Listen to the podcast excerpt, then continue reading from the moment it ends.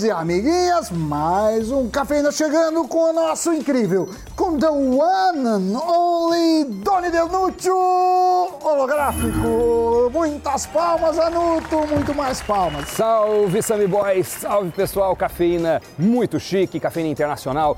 Estou aqui diretamente de Nova York, Manhattan, Estados Unidos. E não em qualquer lugar, em frente à New York Stock Exchange, a Bolsa de Valores de Nova York para mais um Cafeína. Vamos nessa!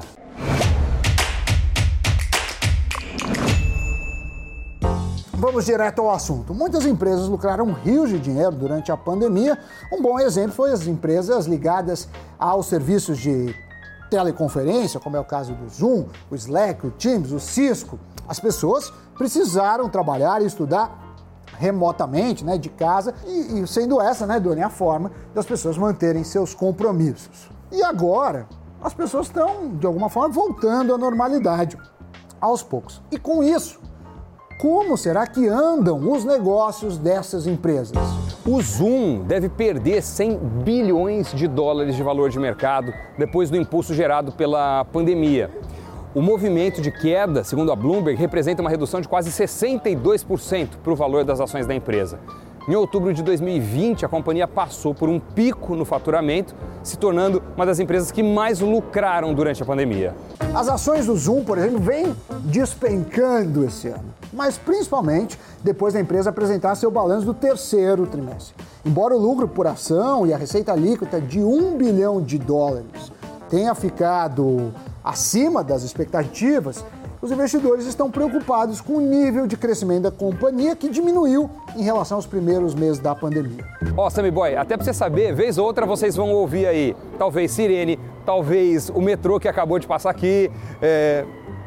Deu um pouco de tudo, né? Estamos aqui em uma das cidades mais agitadas do mundo, então é isso mesmo. O tema é sobre empresas, home office, não sei o quê, mas aqui nós não estamos em home office, estamos na rua. Estamos exatamente em loco, em frente à análise. No último trimestre, por exemplo, o incremento de receita foi de 35%, bem abaixo do crescimento de 367% que foi apresentado no mesmo período de 2020 a expansão da base de usuários também perdeu ritmo com o efeito da volta aos escritórios. Segundo o analista Fernando Martim, da Levante Investimentos, o mercado vai ter que se contentar com um crescimento um pouco mais comedido do que aquilo que vinha sendo projetado antes.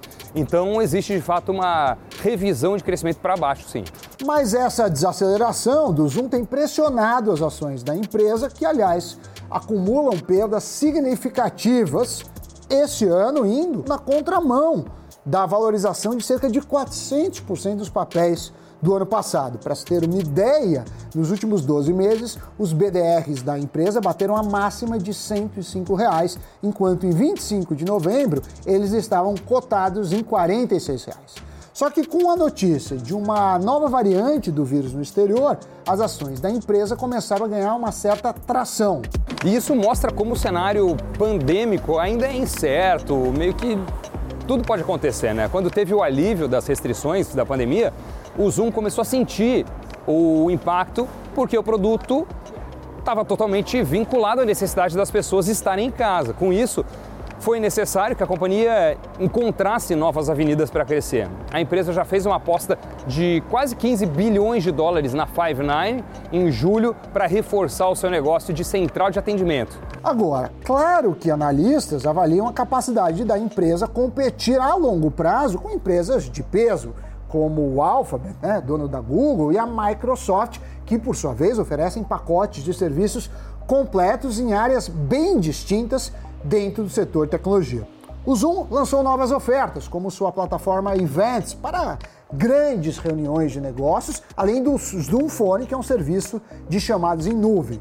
Tem também o Zoom Rooms, que é para reuniões em escritórios, e claro que todos esses serviços visam expandir sua base de usuários.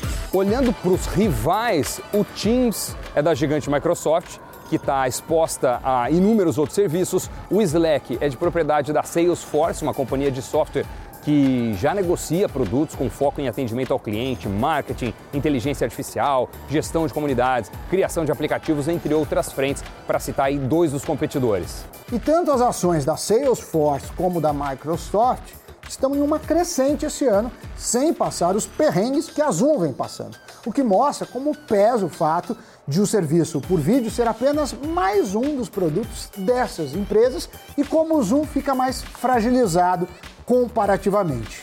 Agora, o que muitos questionam, meu querido Doni, é o seguinte: seria essa a hora de deixar as ações do Zoom ou ainda é cedo para isso?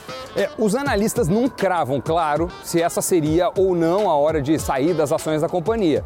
A Levante Investimentos pontua que, apesar da queda dos papéis esse ano, ainda parece é, haver espaço para crescimento. A companhia está avaliada em 72 bilhões de dólares no mercado, negocia cerca de 18 vezes a sua receita, que é o múltiplo é, preço sobre venda, e quase 60 vezes o lucro do ano fiscal.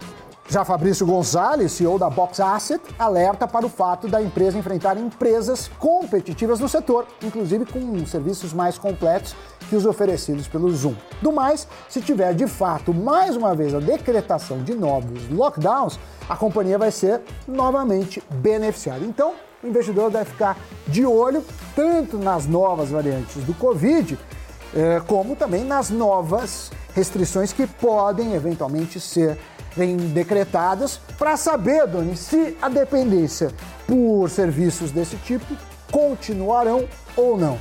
O que você acha, meu querido Doni? Peraí, Sam, eu já te respondo essa pergunta, deixa só o metrô terminar de passar aqui.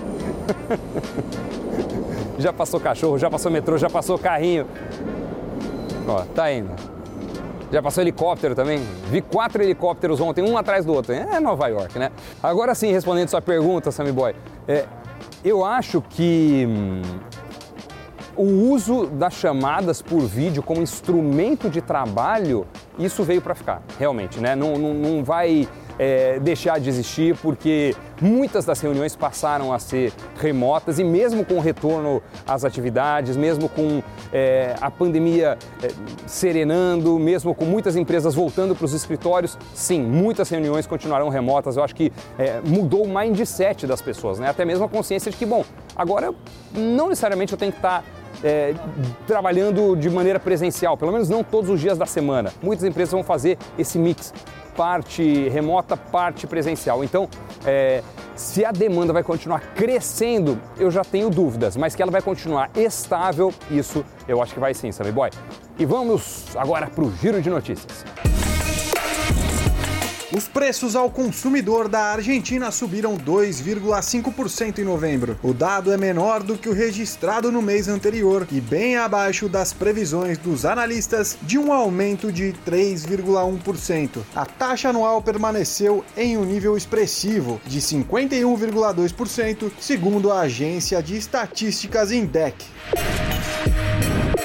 A Suno Asset, gestora de recursos do Grupo Suno, anuncia que chegou a um entendimento com a Mauá Capital para assumir a gestão do Fundo Mauá Capital Ações FICFIA. A operação tem o objetivo de oferecer boa rentabilidade para os cotistas. O Fundo Mauá Capital Ações FICFIA é um fundo de ações com foco em retorno no longo prazo e investimento inicial mínimo de mil reais. O patrimônio líquido é de 50 milhões de reais, com mais de 8.500 cotistas. A troca de comando do fundo ainda está pendente de aprovação em assembleia. A disputa sobre competência para julgar acusados por Brumadinho poderá ir ao Superior Tribunal de Justiça. O STF rejeitou embargos de declaração apresentados pelo Ministério Público de Minas Gerais, que transferiu a responsabilidade do processo para a Justiça Federal. Agora, o MP de Minas irá avaliar se recorrerá da decisão. A ação penal é movida contra o ex-presidente da Vale e outras 15 pessoas devido ao ao rompimento de barragem em Brumadinho, Minas Gerais. No caso, cerca de 270 pessoas morreram em janeiro de 2019. O que é que vocês acharam do programa de hoje? Gostaram? Aqui um programa internacional, um programa não de home office, mas um programa da Rua Usami, no quentinho do estúdio, no, no conforto ali, naquele tapete vermelho e eu aqui passando frio, ó, saindo fumaça e usando luva, porque é o jeito. Manhattan tá realmente num clima muito gelado, mas claro que eu tinha que vir aqui em loco para falar com vocês. Cafeína terminando. Muito obrigado pela companhia. A gente se encontra no próximo programa. Tchau. Tchau, tchau.